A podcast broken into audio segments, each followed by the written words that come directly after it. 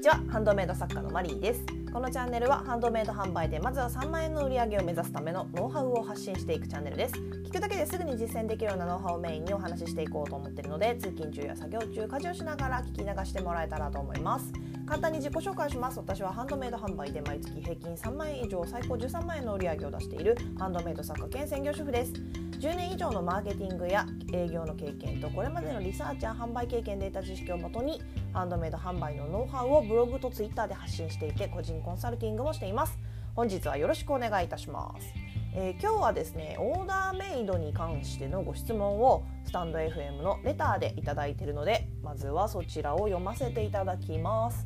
えー、マリーさんこんにちは。えー、マリーさんの話し方がすごく大好きでしかもとても参考になるお話ばかりで嫌いだった家事の時間がマリーさんのお話楽し、えーと聞く楽しい時間になっています、えー、ありがとうございます。すごい嬉しいです。本当に。感激、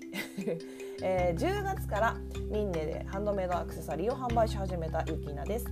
オーダーメイドについて質問させていただきたいのですがありがたいことにインスタでオーダーがちょこっとずつ入るようになりそれで完成したものをストーリーズなどで発信するとこれが可愛いので同じの欲しいですと言っていただけることが出てきました。これまではオーダーメイドですと言って作っていたわけではなくてお好きな感じで教えてもらったら相談しながらお作りしますよ。という形でできた作品なのでそれを商品化していいものかそれともその方のオンリーワンにした方がいいのかオーダーメイドの概念がよく分からなくてこちらから提案しながら作っていくと可愛いのができたなというのも出てくるのでできればみんなに出したいなと思うのですがそのお客様からしたらがっかりしちゃったりするのかなと思ってどうしたらいいかなとちょっと疑問ちっちゃな、えー、疑問ですみません。ということですね、えー、ご質問ありがとうございます。えオーダーメイドが人気という人気なのかな？ということですごいですねこれね。あのすごいと思います。あのオーダーメイドで結果が得られてるってことは写真からもしっかりとねその作品の魅力良さが伝わってるんだと思うし個性もあるんだろうなと思うのであの素晴らしいことだなと思いますね。で、えーと、とオーダーメイドで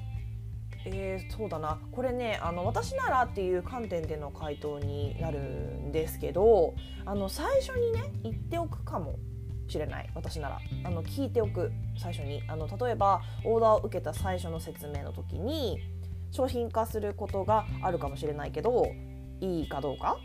っていうのを聞くかまたは商品化する可能性があるのでご了承くださいってもうさ言い切ってしまうかどうかあの後者の方がね簡単ではあると思うんですよ。あのやり取りしなくて済むので。でもやっぱりねもしかしたら世界で一つがいいオンリーワンがいいと思ってオーダーメイドをお願いしてきているっていう場合もあるのでやっぱり聞きますかね最初に。あのでこれは本当に最初の最初に聞いた方がいいと思います。あの完成した後とかじゃなくて。完成した後だと何て言うのかなせっかく可愛いのができたのに商品化ダメって言われちゃったらちょっとねなんか、うん、悲しいですよね。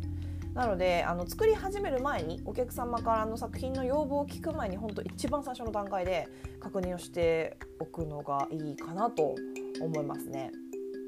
であの完成品をね目にしたり手にした時にお客様がねやっぱり商品化してほしくないと思ったとしてもやっぱ一番最初にねいいですよって言っちゃったしなーっていうところであの断りにくくなるというかねそういう面もあると思うので。